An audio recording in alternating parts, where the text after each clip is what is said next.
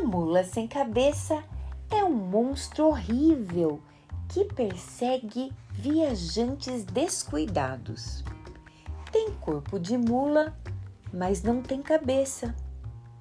Mesmo assim, solta fogo pelas ventas e seu relincho é estridente.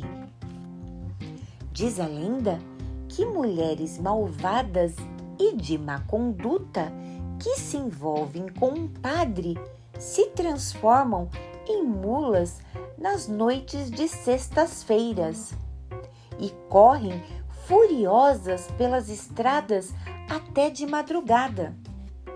Mas ninguém conseguiu ainda ver a sua cabeça, pois deve ser invisível aos olhos humanos.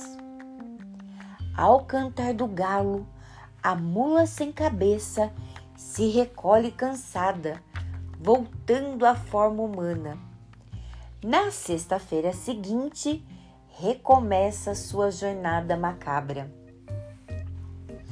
Para desencantá-la, é preciso que alguém muito corajoso lhe arranque o cabresto e dê-lhe uma picada com um alfinete para que sangre e volte ao normal.